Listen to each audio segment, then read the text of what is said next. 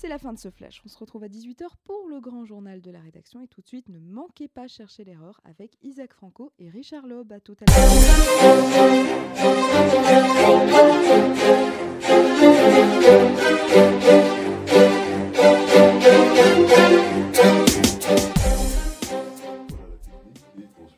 Bonsoir Richard, bonsoir Paul, bonsoir tout le monde. Alors Isaac, nous sommes le 27 février, donc le 24 février 2022 euh, les Russes envahissaient l'Ukraine, donc on parlera bien évidemment de ce triste anniversaire. Nous parlerons également euh, peut-être de deux dossiers importants en Israël. D'abord les, euh, attentats terroristes et cette réunion d'Aqaba qui a eu lieu donc en Jordanie le week-end dernier entre les Palestiniens et les Israéliens pour essayer effectivement peut-être de, calmer le jeu. Et puis cette fameuse réforme judiciaire hein, qui continue d'alimenter les débats dans le pays.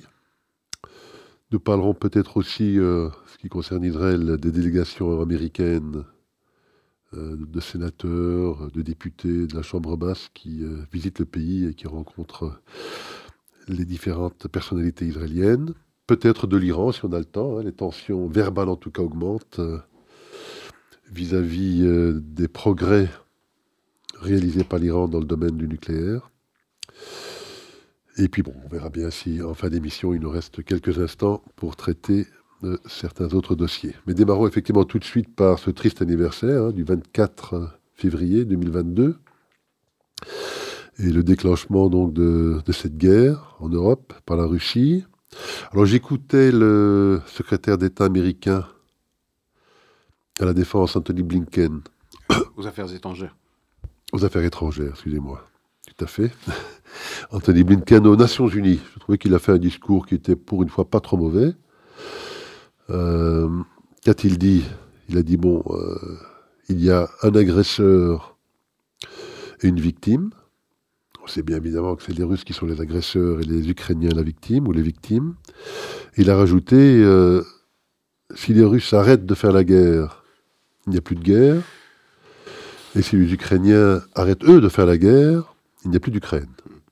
Ça me semble une position euh, relativement juste concernant euh, ce conflit, Isaac. Qu'en pensez-vous? D'abord, c'est une formule qui est tirée directement des, du conflit israélo-palestinien. Ah, je ne savais pas. Euh, oui, oui. en fait, il a remplacé Israël par, par l'Ukraine et les Palestiniens par, par les Russes. On, dit souvent si les Palestiniens cessent, déposent les armes, eh bien, il y a la paix. Si les Israéliens le font, il n'y a plus d'Israël. Donc c'est euh, une transposition de cette formule euh, pour les besoins du, discours d'Anthony Blinken.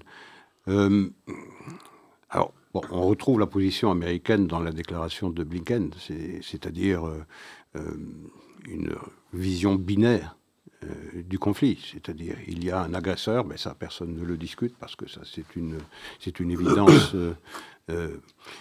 que personne ne viendrait à personne l'idée de contester le fait que c'est les Russes qui ont envahi euh, l'Ukraine et pas le contraire. Mais euh, le conflit n'a pas commencé le 24 février 2022. Le conflit a commencé bien avant. La date du 24 février 2022 signe l'entrée en guerre de la Russie. Mais il y a déjà une guerre en Ukraine dès 2014, dans le Donbass, où les troupes euh, ukrainiennes euh, bombardent allègrement les positions euh, des oblasts qui se trouvent à l'est du, pays et qui sont habités par les populations russophones et russophiles et qui penchent de tout temps vers, vers Moscou. Et c'est une guerre intérieure ukrainienne qui a fait déjà 15 000 morts dans les populations, dans ces populations de l'Est. Et de cela, personne n'en a jamais parlé. Euh, donc, il y a une différence entre 2014 euh, à 2022, euh, où c'est une guerre intérieure, je dirais, entre, l'armée ukrainienne et ce qu'on appelle les séparatistes, à qui le pouvoir central refusait l'autonomie, l'usage de sa propre langue euh, et refusé euh, donc ce qui avait été en principe convenu par les accords de Minsk. et puis 2022 où la Russie euh, rentre effectivement dans le conflit. Maintenant, les Américains veulent laisser entendre que les Russes étaient déjà partie prenante dans ce conflit avant le 24 février 2022. Ça n'est pas vrai. Euh, était de manière indirecte. On sait quand même que les séparatistes dont vous parlez étaient quand même soutenus oui, militairement, logistiquement, financièrement par la Russie. Bien sûr, parce que la Russie soutenait les revendications autonomistes de, de, ces, euh, de ces oblasts. Euh, et ça n'a jamais été entendu. On sait ensuite que la Russie a toujours fait savoir à l'Occident qu'il refusait l'extension de l'OTAN jusqu'à ses frontières. Euh, c'est une c'est une recommandation russe que les Occidentaux n'ont jamais voulu entendre, puisqu'ils n'ont cessé de s'étendre jusqu'aux frontières de la Fédération de Russie. Donc, Maintenant, il faut savoir de quoi on parle. Est-ce que quels sont les buts de guerre des uns et des autres? Quels sont les buts de guerre de la Russie? Quels sont les buts de guerre de l'Occident et de l'Ukraine? Euh, guerre de la Russie, euh, on laisse entendre que dans le discours de Anthony Blinken, euh, si les Ukrainiens déposent les armes, l'Ukraine cesse d'exister. Cela signifierait que l'ambition des Russes, c'est d'occuper toute l'Ukraine. Je pense d'abord qu'ils n'en ont pas les moyens, et ensuite que ce n'est pas leur ambition. Euh, leur ambition, c'est de démilitariser le pays. L'ambition, c'est de détruire la capacité militaire de l'Ukraine, pas de l'occuper. Euh, euh, l'ambition, c'est de voir ces républiques séparatistes, ces fameuses oblasts dans le Donbass, eh bien, être rattachées à, la Russie, de la même manière que, la Crimée. Donc, les buts de guerre de la Russie ne sont pas ceux que l'on entend euh, dans les médias mainstream euh, qui consiste à laisser penser que la Russie, en réalité, voulait avaler l'Ukraine. Bah, ceci étant, au tout début de l'invasion russe, oui. l'objectif quand même euh, clair était Kiev, c'était de évidemment liquider mhm. Zelensky et son gouvernement, de mettre en place, j'imagine, un gouvernement fantoche. Mhm petit peu euh, comme en Biélorussie et dans d'autres pays satellites qui sont véritablement à la solde de la Russie. C'était quand même ça l'objectif. Oui, bien sûr, mais ça veut au pas départ. dire. Oui, oui, bien sûr. Ça ne veut pas dire une occupation. Ça veut dire mettre à la tête du pays quelqu'un qui est. Euh, correspond aux, ambitions ou à la volonté du à la volonté du Kremlin. Exactement comme les Occidentaux ont installé à la place de Yanukovych, ils l'ont installé euh, Poroshenko. Euh, à la suite des affaires de Maïdan. Euh, les Russes voient ça comme un coup d'État.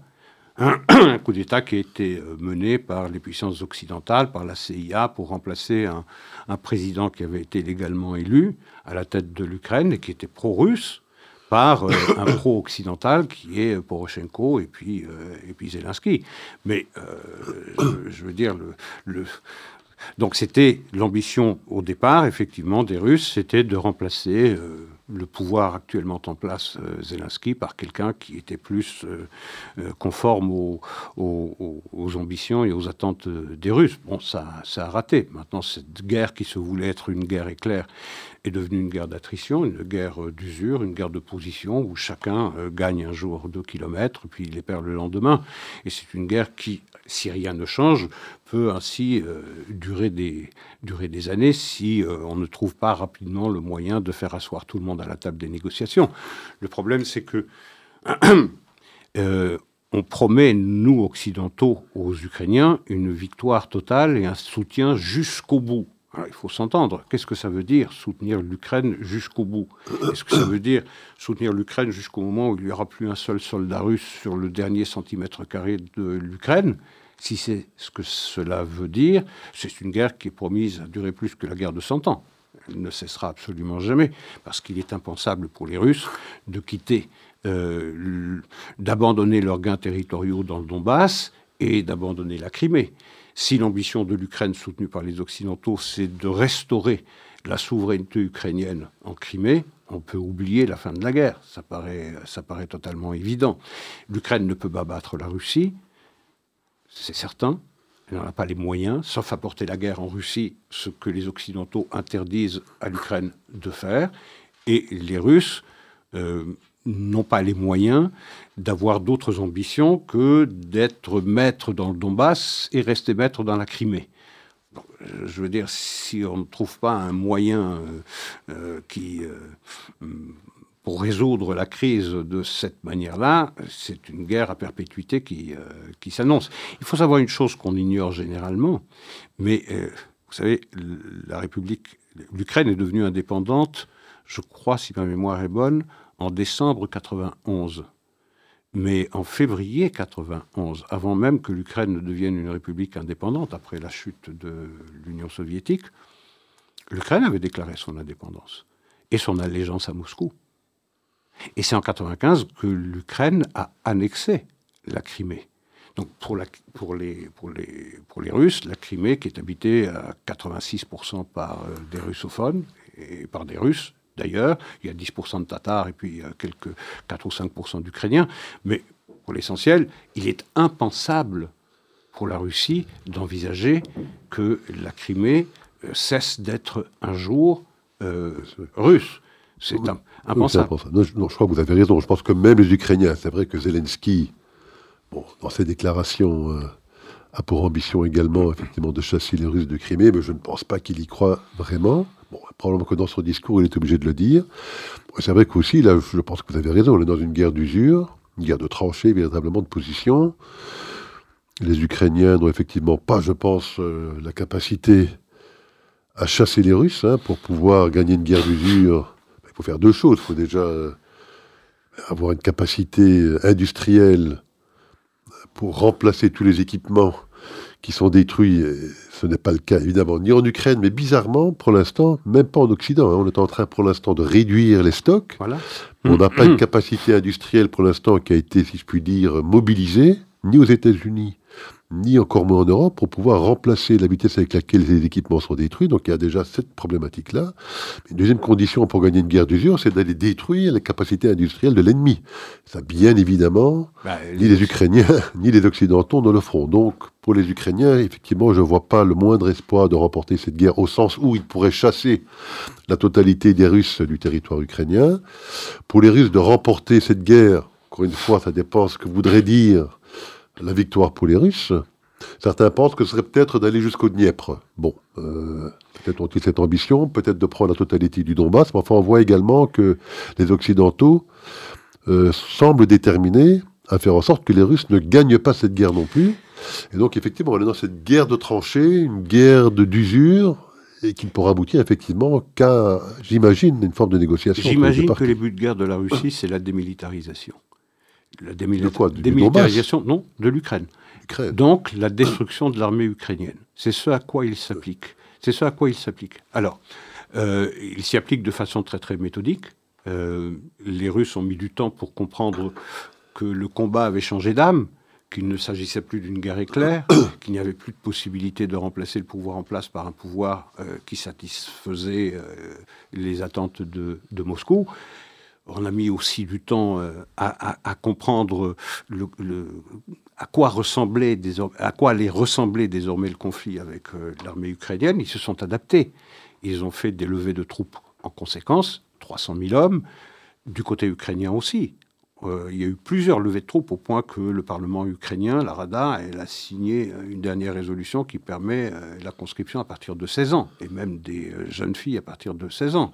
Donc on consomme, vous le rappeliez justement, on consomme 15 fois plus vite les obus que les capacités de l'Occident on a pour les, pour les remplacer. Il faut savoir on parle beaucoup d'un game changer que serait la livraison par les Occidentaux à l'Ukraine de, de, chars, de, centaines de chars, de 100, 200 chars. Pour l'instant, il n'en est arrivé que 30 à 50, pas plus.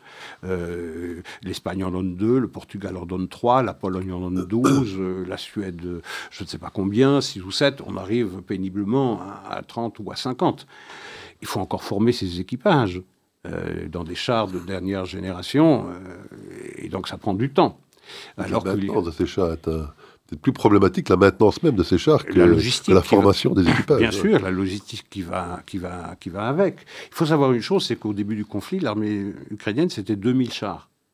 2000. c'est pas avec 100 chars ou avec 200 chars que vous allez changer l'âme du combat.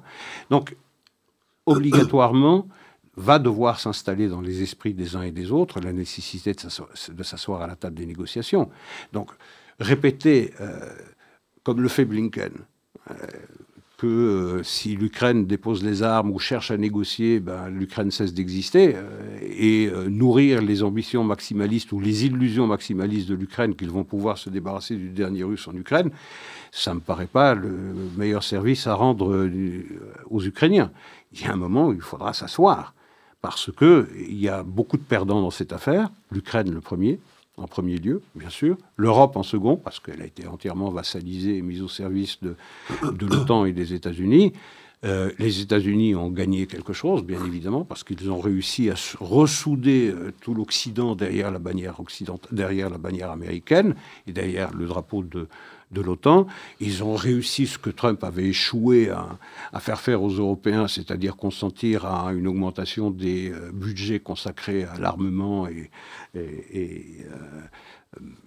aux armées respectives européennes. Rappelez-vous, euh, cette administration que Trump avait réservée à tous les dirigeants européens, vous devez passer à 2% de votre PIB consacré à, l'armement. Ils avaient refusé, ils avaient même rigolé. Aujourd'hui, ils sont bien obligés de, de, euh, de passer par, euh, par, ces, par ces exigences. Donc les Américains aujourd'hui, quelle est l'ambition des Américains?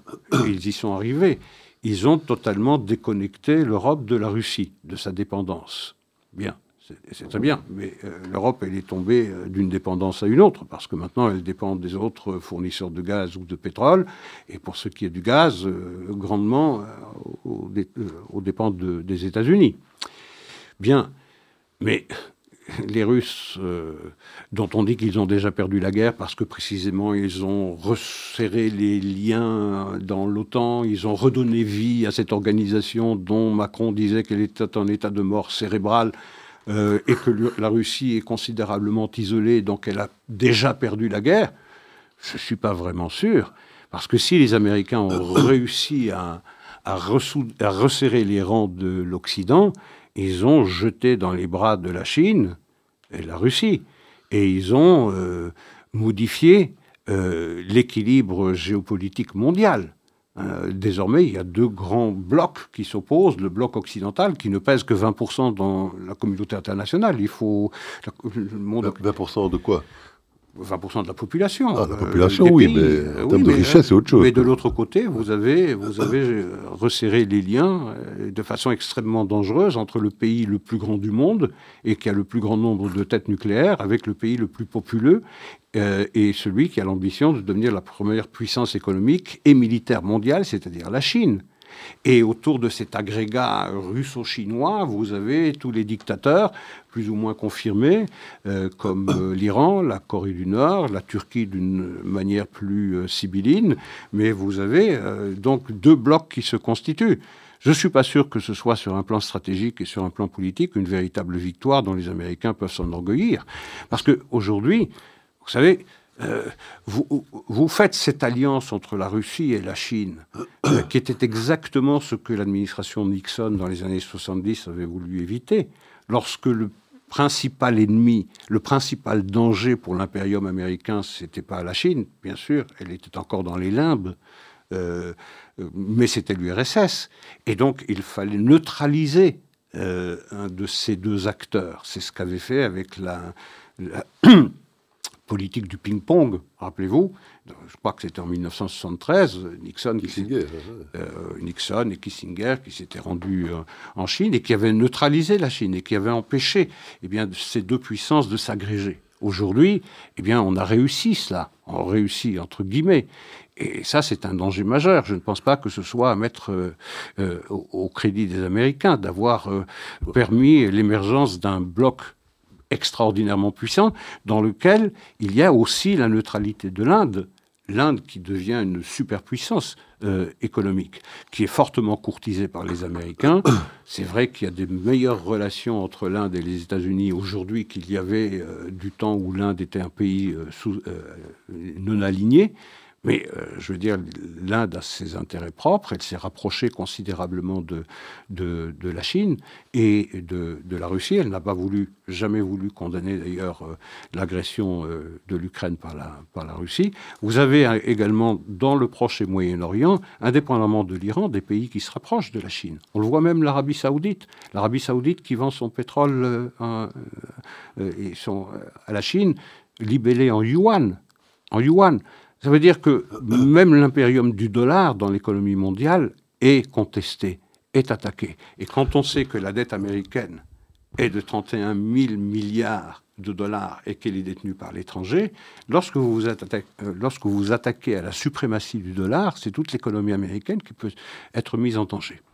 Oui, elle est effectivement, je crois que c'est un bon point que vous soulevez, hein, la dette américaine de 31 000 milliards. de dollars.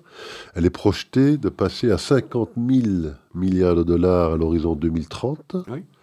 Euh, bon, pour deux grandes raisons. La première, c'est qu'il n'arrête pas de passer des lois euh, gargantuesques, hein, les, fameux euh, Bill Back Better, enfin une, forme de Bill Back Better. Pour combattre l'inflation à la nourrissant. Pour combattre l'inflation à coût de, de, milliers de milliards de dollars, mais surtout, il va y avoir une augmentation de, ces dettes liées au service de la dette. Mhm. Les taux d'intérêt augmentent. Bien sûr. Ils étaient extrêmement bas jusqu'il y a peu. Maintenant, ils sont à 4-5%. Et donc, dans les 10 à 15 prochaines années à venir, les Américains auront 10 000 milliards de dollars de dettes en plus liées uniquement au, service, de la, dette. Donc, effectivement, euh, c'est un immense souci pour les Américains. Et euh, cette histoire de monnaie est intéressante parce que c'est vrai que sur la place de Moscou aujourd'hui, 20 à 25% des transactions se font en yuan chinois. Ben voilà. Ils émettent des dettes, des obligations d'État très importantes encore pour l'instant, mais en yuan également, c'est une euh, toute nouvelle euh, approche de, de leurs euh, besoins de financement. Et ils sont en train de réfléchir, d'après ce qu'on apprend, également à créer une monnaie commune au sein des pays du BRICS, qui aurait pour vocation effectivement de devoir, de pouvoir éviter de commercer en dollars, parce que c'est quand même la monnaie de référence. Et bon, ça va pas être simple à réaliser, cette monnaie commune, mais enfin, en tout cas, ce sont non, mais des projets qui sont dans les plans et qui sont discutés entre ces différents dans les tuyaux. C'est dans les tuyaux. Et en réalité, qu'est-ce qui a permis à l'Amérique de régner sur le monde? C'est le dollar, c'est la puissance du dollar. À partir du moment où vous la contestez et que vous mettez en place un mécanisme de remplacement du dollar comme monnaie d'échange internationale, euh, je veux dire, là, l'impérium américain, sur le plan économique et financier, est en danger.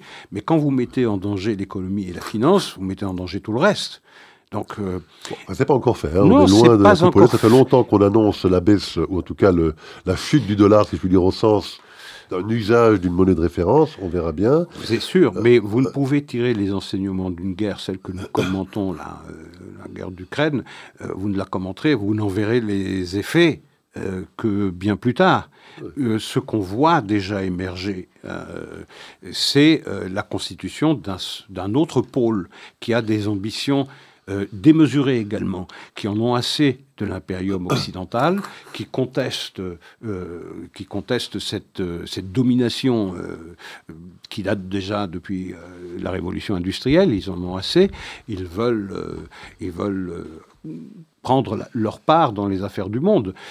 Vous voyez aujourd'hui la Chine qui euh, est susceptible de devenir le médiateur dans la crise ukrainienne. Vous imaginez Ça dit quoi ça? Ça dit que désormais, si la Chine a des ambitions de, euh, de régler ou d'aider à régler le conflit euh, russo-ukrainien, et si jamais la Chine réussit, c'est vous dire les ambitions de la politique chinoise désormais qui sortent complètement du cadre de sa géographie, totalement. Euh, donc, je ne suis pas absolument sûr qu'on est aujourd'hui en mesure de dire qui a gagné, qui a perdu. Je sais une chose, c'est que d'avoir constitué un pôle aussi potentiellement aussi puissant que celui constitué par la Russie, la Chine, si vous ajoutez une neutralité bienveillante à l'égard de la Chine et de la Russie, de l'Inde, et que vous ajoutez euh, l'Iran, la Corée du Nord, euh, eh bien c'est l'équilibre géopolitique du monde que cette crise ukrainienne est en train de changer. Non, effectivement, c'est un scénario tout à fait envisageable. Enfin, j'ai quand même le sentiment, moi, que quand on regarde le bloc occidental, disons, euh, il y a quand même là, je pense, des fondations, en tout cas un système de valeurs communs, qui fait qu'effectivement, euh, les Amériques du Nord, l'Europe, euh, le Japon, la Corée du Sud, l'Australie, tous ces pays-là, on sent quand même qu'ils sont soudés par des valeurs communes. Évidemment, on peut rajouter Israël. Euh, ça forme véritablement, je pense, de mon point de vue, un bloc qui s'est ressoudé euh, grâce à cette guerre.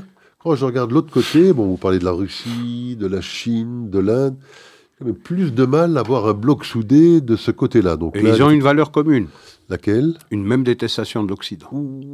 Je ne suis pas sûr de l'Inde. Je suis pas sûr de l'Inde. Peut-être pas de l'Inde. Oui.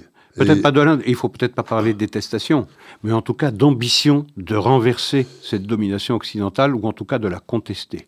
C'est ça qui se met en place. Vous savez, enfin, ça ne fait pas un bloc, ça non plus. Ça ne fait pas un bloc soudé, parce que la Russie, la Chine et l'Inde, je pense qu'ils ont quand même entre eux de, sérieux conflits, de sérieuses tensions entre, entre la Chine et l'Inde, c'est certain. Oui, mais euh, entre la Russie et la Chine, bon. Mais, euh, même côté occidental. Entre les États-Unis et l'Europe, vous avez un partenaire junior, vous avez un partenaire senior. Bon, vous avez les États-Unis, encore qui est une puissance déclinante sauf si elle se reprend. De l'autre côté, vous avez l'Europe qui ne pèse pas grand-chose dans les affaires du monde, sauf de s'aligner derrière les Américains. pas d'autre choix de le faire, d'ailleurs. Ils n'ont pas de politique euh, euh, étrangère euh, commune, ils n'ont pas de politique militaire commune non plus, ils n'ont pas une armée commune, ils n'ont rien de tout cela. Donc je ne suis pas sûr non plus que, que c'est un bloc extrêmement solide. Je pense d'ailleurs que le grand perdant dans toute cette affaire, ça va être l'Europe. L'Europe, c'est sûr. Ben, euh, oui. Donc, euh, quand vous parlez d'une solidité du bloc occidental, je, suis, je suis moi beaucoup moins sûr. Euh, je sais une chose. c'est peut-être pas très solide, mais plus solide que le bloc adverse. Je ne sais pas. Je ne sais pas. Vous savez, une haine commune, ça fabrique des, ça fabrique des rapprochements très forts, très puissants. le gouvernement précédent israélien, hein, le gouvernement de Naftali Bennett, le seul ciment du gouvernement de Bennett, c'était la haine et la détestation de Benjamin Netanyahu. Ça a duré un temps. Mais très vite, les idéologies, les intérêts des uns et des autres ont vite pris le, dessus sur cette détestation. on va pas de la même, mais pour vous dire qu'il faut un peu plus, je pense, pour souder trois grands pays comme la Russie, la Chine et l'Inde vers une vision et un bloc commun. vous savez, en tout cas, euh, en tout cas, l'arme monétaire est une arme potentiellement dévastatrice pour l'Amérique. Euh, une Amérique terriblement endetté, qui, euh, qui va l'être encore plus dans les années à venir. Vous le disiez tout à l'heure, 50 000 milliards de dollars à l'horizon de 2030. Euh, donc ça, c'est un danger énorme. Euh, la société américaine, c'est une société de consommation. la dette, elle est détenue par l'étranger. À partir du moment où vous changez le dollar ou vous proposez une autre monnaie comme monnaie d'échange internationale, c'est un sacré coup. Euh, des fragilités de, part et d'autre. Hein. Prenez la Chine. Oui, bien sûr. Une immense fragilité démographique. Hein. Ils sont à 1,4 milliard. Ils vont peut-être passer, s'ils n'arrivent pas à inverser cette tendance, à 700 millions de personnes à l'horizon 2100. Et vous avez la même chose. Ils ont un niveau de dette quand même très très important. Oui. Hein, ils ont leur économie qui est pour l'instant essentiellement dépendante de deux choses des exportations vers où? Vers l'Europe et les États-Unis. Donc ils doivent quand même faire très attention de ne pas se mettre à mal ces deux grands marchés et du marché immobilier qui traverse une crise catastrophique. Donc il y a quand même des Bien sûr qu'il y a des fragilités, mais sur un plan démographique aussi, vous avez le Japon qui perd, euh, qui, perd de la population par million euh, euh, tous les 10 ans. C'est la même chose pour la Corée du Sud, qui a un taux de renouvellement des générations de, de 1 là où il faudrait 2. Même chose au Japon, en Australie aussi. Donc vous avez également ce problème. Donc je ne sais pas quel monde va émerger de, ce, de, cette guerre, et c'est la raison pour laquelle elle aurait pu, elle aurait dû être évitée. Je ne dis pas que, vous savez, il y a un grand, euh, une grande méfiance à l'égard de la, Russie. Il n'en reste pas moins que la géographie commande aussi la politique. Euh, et, la, Russie, euh, pour une grande partie, elle est européenne. Et de cette manière-là, on a créé une détestation qui va durer longtemps qui va rendre le rapprochement demain avec la Russie, euh, quel que soit son dirigeant, pratiquement impossible. Euh, en revanche, euh, la Russie a le sentiment qu'elle est agressée par tout l'Occident, que l'Occident est co-belligérant dans cette guerre, et les esprits ne sont pas prêts de se calmer. tôt ou tard, il faudra que les Occidentaux discutent avec les Russes, et qui, parmi les Russes, ça sera nécessairement Poutine on a passé des mois et des mois à dire qu'il était pire que Hitler et Staline réunis. Mais je veux dire, euh, si c'est pas Poutine, c'est qui à la place? C'est quelqu'un qui sera encore plus euh, dangereux.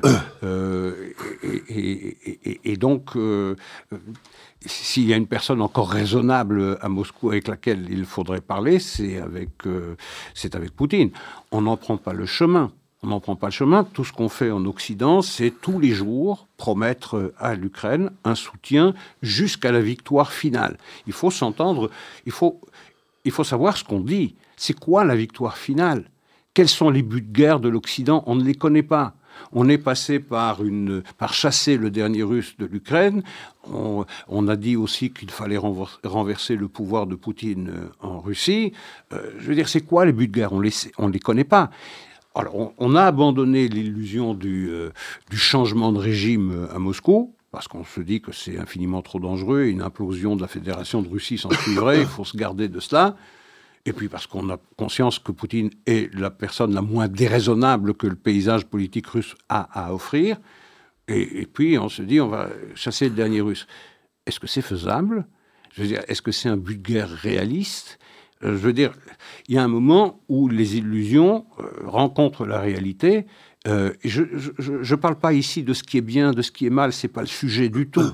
Évidemment que l'agression russe est condamnable, c'est pas la question. On est tous d'accord là-dessus.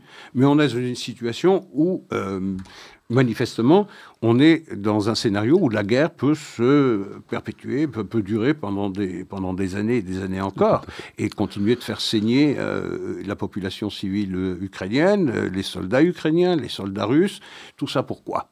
Pour, au final, on connaît la fin de la guerre. On sait très bien comment ça va finir à un moment ou à un autre. Il faudra que l'Ukraine abandonne une partie de son territoire. Je comprends que ça peut être difficile, même si c'est un territoire que les forces ukrainiennes ont bombardé pendant sept ans, allègrement, de 2014 à 2022, euh, fin de 2021.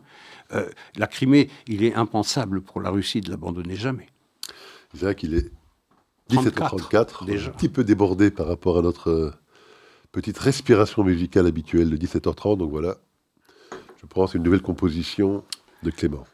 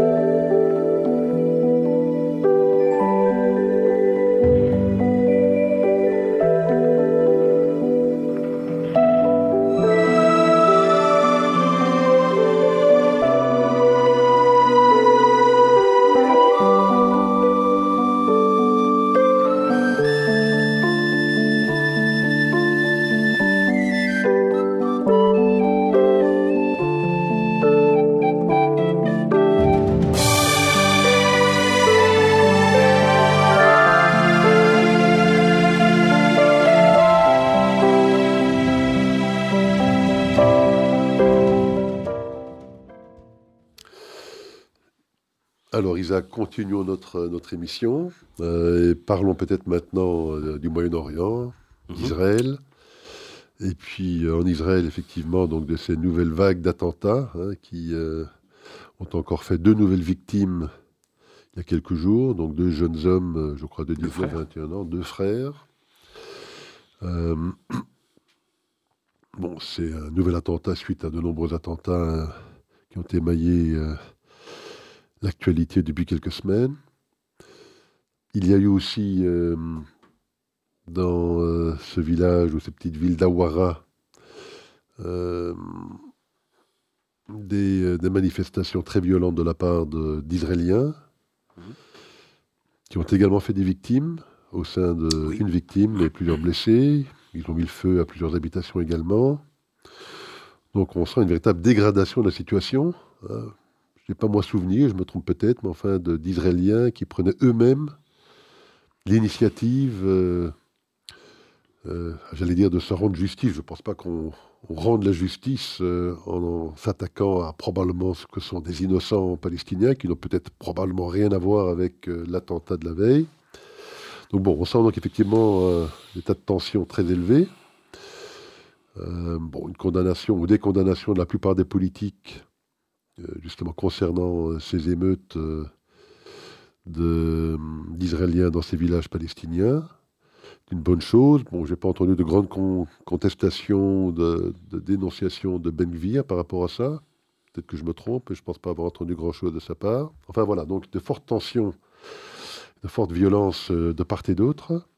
Et puis bon, la bonne nouvelle, c'est une initiative jordanienne pour essayer de se faire se rencontrer donc les deux parties. Et donc les Israéliens et les Palestiniens se sont rencontrés à Kaba, je pense, ce week-end, pour essayer effectivement de, d'entamer une désescalade de cette violence. Alors Isaac, qu'en est-il ressorti de cette rencontre à Aqaba Vous avez souligné fortement les réactions de citoyens israéliens dans, la, dans le village d'Awara.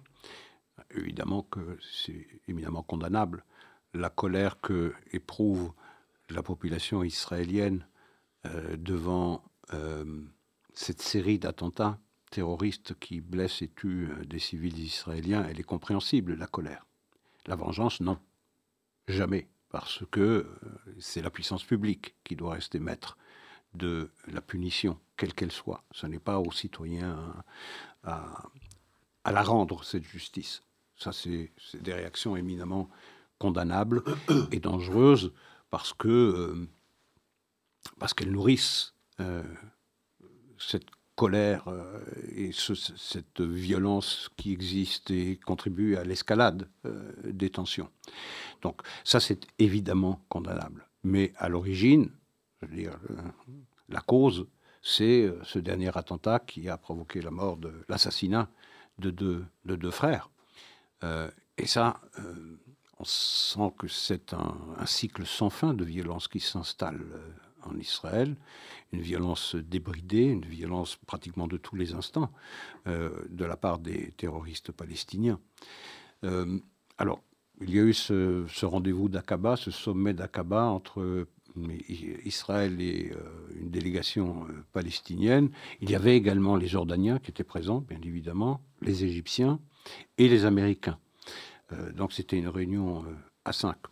le but de cette réunion, de ce sommet d'Aqaba, c'est de faire tomber la tension, faire en sorte que aucun des deux belligérants ne prenne des mesures unilatérales qui nourrissent ce climat de tension. Alors, qu'est-ce que ça veut dire et qu'est-ce qu'on a décidé à Akaba Parce que là, on est dans la plus grande confusion dans ce qu'on entend euh, de ce qui s'est dit et du communiqué, de ce qu'on comprend du communiqué qui a été euh, signé par les cinq participants. On comprend que on, est amené euh, à comprendre que les Israéliens ont accepté de geler la construction pendant trois à six mois, en tout cas pendant la période qui nous sépare de la fin du ramadan. Le ramadan commence, je pense, le 22 mars prochain. Il va durer un mois, donc jusqu'à la fin avril à peu près. Pas de construction, pas de, euh, pas de légalisation de nouveaux, euh, de, nouveaux villages, de nouvelles implantations. Et de l'autre côté, une promesse des Palestiniens euh, de combattre le terrorisme. Bon, je veux dire, si c'est confirmé, je dis bien si c'est confirmé, parce qu'on a entendu à la fois Bengvir dire que, et Smodrich dire qu'il n'est pas question d'arrêter euh, la construction, et même Benjamin Netanyahu dire que toutes les rumeurs qui laissent entendre que Israël s'est engagé à arrêter la construction dans les implantations sont fausses. On ne sait pas très bien qui croire. Alors, Peut-être faut-il plus croire le Premier ministre israélien lorsqu'il dit euh, qu'il n'y aura pas de construction euh, que nous n'avons pas arrêté la construction parce qu'il y a 9500 nouvelles habitations qui ont déjà été votées et, euh, qu'il n'y en aurait pas de nouvelles. Mais ça lui permet de dire qu'on continuera à construire puisqu'il y, en puisqu'il y en a 10 000 dans les tuyaux. C'est peut-être comme ça qu'il faut comprendre. Donc d'un côté, il y a des concessions israéliennes concrètes, un gel qui ne dit pas son nom de la construction pendant un certain nombre de semaines. De l'autre côté, ce sont des promesses, des promesses vagues les promesses de l'autorité palestinienne de lutter contre la violence dans les territoires dont elle a la charge, sur laquelle elle, est censée avoir une autorité. Or, de la part des Israéliens encore, la promesse de, d'organiser moins de raids préventifs dans les, euh, dans, les villes comme Naplouse ou comme Jenin, où ce sont des nids de vipères euh, terroristes. Euh, ce qui veut dire, ça, ce sont des concessions concrètes. De l'autre côté, c'est quoi? Euh, C'est des promesses, on va lutter contre le terrorisme. Mais je veux dire, l'autorité palestinienne ne veut pas ou ne peut pas intervenir à Jenin ou à Naplouse. Elle ne veut pas ou elle ne peut pas. Ben, ça veut dire quoi? Que désormais, les terroristes dans ces deux villes auront euh, la possibilité d'agir un peu comme bon leur semble, puisqu'il y aura moins d'intervention de l'armée israélienne pour préventivement euh, éviter qu'un attentat ne soit perpétré ou euh, envisagé en Israël contre des civils israéliens et donc des promesses qui sont qui n'engagent que ceux qui les, qui les entendent. je veux dire, on aurait compris, par exemple, qu'en échange d'un gel qui était son nom de la construction, euh, eh bien, les Palestiniens s'engagent à mettre un terme à la politique du pay for slay, c'est-à-dire de la récompense financière des terroristes euh, palestiniens euh, qui tuent et blessent des civils israéliens. Aucune prise de position de cette nature-là. Donc, encore une fois, c'est quelque chose, si il faut en croire le communiqué de Akaba, un marché de dupes les uns qui échangent quelque chose de concret, concret contre les autres qui euh, de vagues promesses qui n'ont strictement aucune chance d'être tenues, soit par manque de volonté, soit par manque de pouvoir. Bon, ça semble être un marché dupe dans les deux cas, parce que bon, arrêter ou geler les constructions pendant quoi Ils ont dit 3-4 mois. Oui. Bon, c'est pas un engagement extrêmement, euh, extrêmement euh, sérieux non plus. D'autant plus, effectivement, vous venez de le rappeler, il y a déjà, je pense, 10 000 constructions qui ont été approuvées avant cette rencontre d'Akaba qui sont dans les tuyaux, qui vont, j'imagine, être construits pendant euh, ces quelques, ces quelques mois de, période un peu de transition. Donc, on a effectivement un peu l'impression que qu'il n'est pas sorti grand-chose de, de, cette réunion à Akaba. Disons que la chose la plus sérieuse que je retiens, ou la moins, la moins, euh, la moins inutile, c'est peut-être cette promesse de reprendre la coopération sécuritaire entre Israël et les Palestiniens. Mais encore une fois, c'est quoi cette coopération sécuritaire? Euh, On connaît les principales villes sous l'autorité palestinienne, là où on fomente les attentats euh, en Israël ou en Judée-Samarie. C'est Jenin et Naplouse. Est-ce que l'autorité palestinienne a les moyens et la volonté d'aller chercher les terroristes là-bas et les mettre hors d'état de nuire. Manifestement, jusqu'à présent, non. Est-ce que ça a une chance de changer Est-ce que ça a une chance de changer? J'en doute beaucoup. Ça veut dire que si les Israéliens conformément à leurs promesses qu'ils ont faites à Aqaba, n'interviennent plus dans ces villes-là, on va avoir une, euh, activation, au contraire, des cellules terroristes avec un danger grandissant. C'est pour ça que je dis que c'est un marché de dupes. Alors bon, donc les tensions existent entre Israéliens et Palestiniens, c'est pas nouveau, mais également des tensions euh, très fortes au sein même de la société israélienne depuis quelques semaines. Euh, nous allons euh, reparler encore de ce fameux, cette fameuse réforme judiciaire. Donc ces tensions-là également sont vives entre deux camps, si je puis dire. Hein, celui représenté par le gouvernement au pouvoir qui a proposé donc cette réforme judiciaire et alors euh, le camp, euh, je ne sais pas comment l'appeler, de gauche. Euh, l'opposition. Le camp d'opposition. Non, parce que dans l'opposition, il n'y a pas que des partis de gauche. Pas que des hein. partis de gauche, effectivement, des partis du centre et même, et même de droite. Tout à fait. Qui, Victor Lieberman, c'est pas tout à fait un gauchiste. Et qui d'ailleurs réclamait, lorsqu'ils étaient au pouvoir, également une réforme judiciaire. Peut-être pas la même que celle qui est proposée maintenant, mais en tout cas. Pas très différente non plus. Pas hein. dans la bouche de hier Lapide, c'était pas très très différent. tout à fait, je suis d'accord. Je suis d'accord. Il n'y a pas de, gros écarts. Mais enfin, en tout cas, les tensions restent très vives, hein, que ce soit dans la rue, hein, les manifestations continuent que ce soit euh, par des déclarations d'hommes politiques euh, qui sont parfois un petit peu hystériques. Hein. On a encore entendu Ehud Barak, qui est de nouveau fendu d'une déclaration. Je pense qu'il euh, qu'il annonçait peut-être l'arrivée d'une dictature prochaine en Israël et qu'il fallait que la société civile fasse preuve de désobéissance mhm. face à un gouvernement qui peut-être deviendrait identique à celui de Corée du Nord, je pense. Carrément. Quel le terme qu'il a utilisé? Oui, parce que Erdogan suffisait pas. Donc Corée du Nord, bon, très bien. Donc euh, dans la rue, les hommes politiques, des organisations juives euh, américaines, euh, des prix Nobel, des économistes en tout genre. également, je pense maintenant que le, directeur de la Banque centrale, ainsi que, je pense, l'économiste en chef du ministère des Finances, ont également prévenu ou mis en garde le gouvernement en disant qu'il pourrait y avoir des, des conséquences négatives pour l'économie israélienne. Ça se, trans, ça, se ça se voit déjà dans le, cours du shekel, qui a pas mal baissé d'une dizaine de pourcents. Il semblerait qu'il y a peut-être une certaine fuite de capitaux. Est-ce vrai, c'est pas vrai, je ne sais pas. BDS en arrivée. Oui. la bourse qui, effectivement, euh, chute également. Bon, voilà, donc le débat reste très vif. Je pense qu'une partie de ce projet de loi a été voté en première lecture, il y a la semaine dernière, celui qui consistait pour tout ce qui touche à la nomination des juges, et je pense également à un deuxième volet qui empêcherait la Cour suprême de modifier une loi fondamentale. Donc ces deux premiers volets de la réforme, qui en plusieurs, auraient été votés en première lecture. La deuxième, troisième lecture est prévue pour la fin mars, je pense. Oui, mais ça, on peut la retarder. On peut la retarder. Pour l'instant, elle serait prévue pour la fin mars. Alors voilà, Isaac, euh, que va-t-il se passer? Euh, Tout le monde appelle à la négociation, mais on ne la voit pas arriver.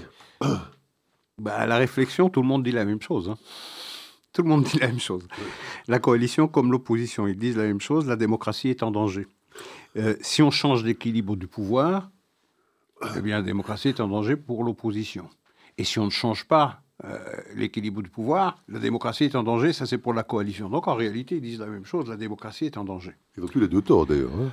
oui, bien sûr qu'ils ont tous les deux torts, mais je veux dire par là qu'ils disent la même chose. Ils brandissent le danger pour la démocratie, les uns parce qu'on veut toucher à l'équilibre existant des pouvoirs, les autres si on n'y touche pas. Donc en réalité, euh, c'est un peu le même discours. Euh, personne n'écoute personne et il y a effectivement une espèce de dérive hyperbolique dans les, dans les discours de l'opposition, en particulier en particulier les discours de l'opposition, parce que pour ce qui est de la coalition, c'est de dire nous on continue notre travail euh, euh, parlementaire, législatif, et ça ira, ça ira au bout. De l'autre côté, du côté de l'opposition, on a entendu des choses absolument épouvantables, des appels à la désobéissance civile, par exemple dans la bouche celle, dont vous venez de parler de, dans la bouche de Barak. On a entendu le maire de Tel Aviv euh, euh, parler de bain de sang. On a entendu Ehud Olmert de euh, la nécessité de passer de la guerre des mots à la guerre tout court. Donc on entend des choses absolument ahurissantes. Et maintenant, la dernière sortie de Yair Lapid, c'est de sous-entendre, de laisser entendre que peut-être tous les parlementaires de l'opposition pourraient démissionner. Euh, et donc organiser le vide du pouvoir euh, législatif. je veux dire, c'est absolument euh, ahurissant ce qui se passe. Bon, maintenant, c'est toute l'architecture de l'équilibre du pouvoir qui est, qui est questionnée ici. Personne ne conteste, même dans l'opposition, la nécessité de mener une réforme judiciaire. C'est la vitesse à laquelle elle est menée et c'est sa profondeur dont il est question. Laïr Lapide, on l'a déjà dit il y a deux semaines, la semaine dernière je l'ai répété, disait en 2016 à peu près euh, la même chose que ce que dit aujourd'hui la coalition, sauf qu'aujourd'hui dans l'opposition, et que son ambition affichée, affichée c'est de euh, prévenir euh, cette refonte judiciaire qui conduirait le pays à la fin de la démocratie et le ferait verser dans le camp des, dictatures. Sauf que ce n'est pas tout à fait vrai. L'ambition de l'opposition, ce n'est pas la réforme judiciaire, c'est faire chuter le gouvernement c'est de le faire tomber.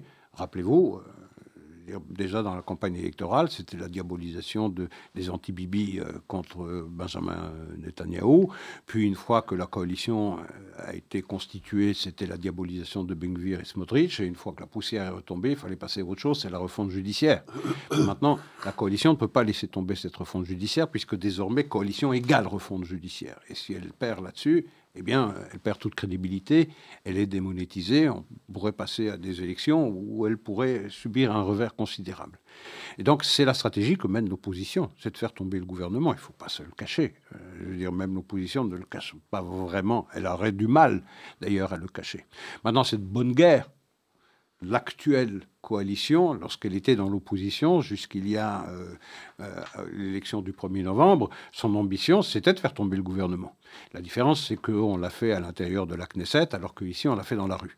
Et on fait appel à tout, euh, au monde entier, d'ailleurs, à la communauté internationale. On fait intervenir des prix Nobel, on fait intervenir des économistes, on fait intervenir des présidents de banques centrales, on fait intervenir même le Conseil des droits de l'homme, qui a été de sa sortie et qui invite Israël c'est Thérèse également, je pense. Hein, Gutiérrez aussi, le secrétaire général des Nations Unies. Mais vous avez le Conseil des droits de l'homme, qui est le lieu au monde le plus antisémite, qui se rappelle soudainement qu'Israël est une démocratie, qu'il faut sauver parce qu'elle serait en danger par la réforme judiciaire. Je trouve ça absolument extraordinaire. On parle d'une réforme judiciaire qui est une affaire domestique en Israël et ça intéresse le monde entier. Chacun y va de son couplet. Chacun a quelque chose à dire là-dessus. Maintenant, est-ce qu'il est normal pour une refonte judiciaire qui va questionner toute l'architecture politiques, législatives, l'exécutif, le, le législatif et le judiciaire, est-ce que c'est normal que ça provoque de telles discussions, de tels débats et de tels dangers également pour la cohésion nationale? Mais d'une certaine façon, oui. Parce que le pays a connu en 1992-95 une véritable révolution judiciaire, avant laquelle le pays n'était pas une dictature à l'évidence. Et qui n'a suscité aucun débat à l'époque. Et aucun débat à l'époque. Pourquoi? Parce que euh, en 92-95, euh, Aaron Barak, qui est devenu le président de la Cour suprême, a saisi le passage euh, d'une loi votée par le Parlement qui était réunie minoritairement. Il y avait moins de 60 députés, je crois. 50 même, je pense je crois qu'ils étaient une, voilà, une cinquantaine seulement, et 32 de ces 50 ont voté une loi qui s'appelle Dignité et Liberté, à partir de laquelle euh, Aaron Barak a considéré que c'était le noyau dur d'une constitution israélienne qui n'existe pas, pour euh, s'accorder ou s'arroger des pouvoirs dont elle ne disposait pas avant. Bien, maintenant il s'agit de défaire une révolution. Jusqu'à quel point il faut la défaire? Est-ce que c'est une contre-révolution ou une évolution vers un meilleur équilibre? Ça, personne ne peut le dire.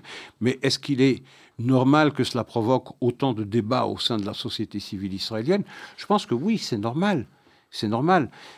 on espérait quand même que, soit pas aussi, que le débat ne soit pas tellement hystérisé, si je puis dire, qu'il soit un peu plus modéré. oui, on pouvait l'espérer. mais la réalité, c'est cela. C'est que euh, euh, on, estime euh, dans la coalition que l'opposition peut perdre toutes les élections qu'on veut dans, l'agenda politique israélien. De toutes les façons, il garde la main le dernier mot puisque la Cour suprême peut censurer toute loi prise par, par la Knesset. Ils ont ce sentiment, à tort ou à raison.